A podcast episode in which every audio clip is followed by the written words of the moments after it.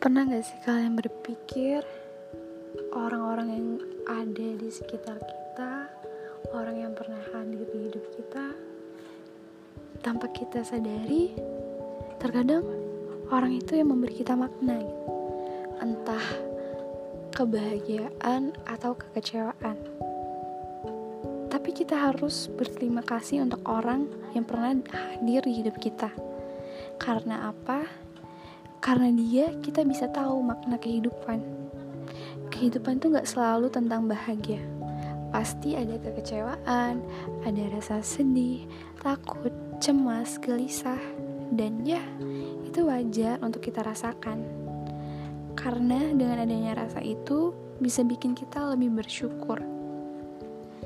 Karena ternyata oh gini ya, Rasanya ketika Tuhan menitipkan rasa sedih, cemas, bahagia, kecewa, patah hati, patah semangat, ternyata Tuhan maha baik banget terhadap kita. Dengan Tuhan menitipkan rasa sedih itu, ternyata ini semua karena Tuhan sayang sama kita.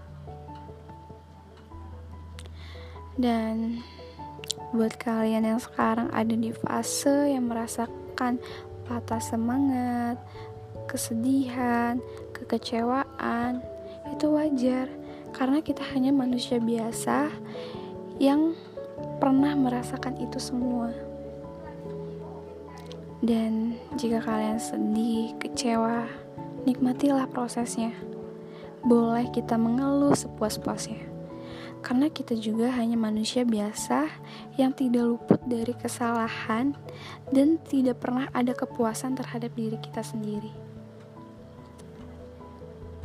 Tapi, satu hal yang harus kalian ingat: jangan pernah menyerah, apalagi hal-hal yang belum kalian coba.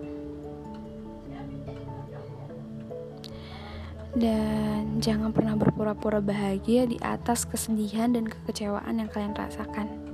Nikmatilah sampai kalian berdamai dengan diri kalian sendiri.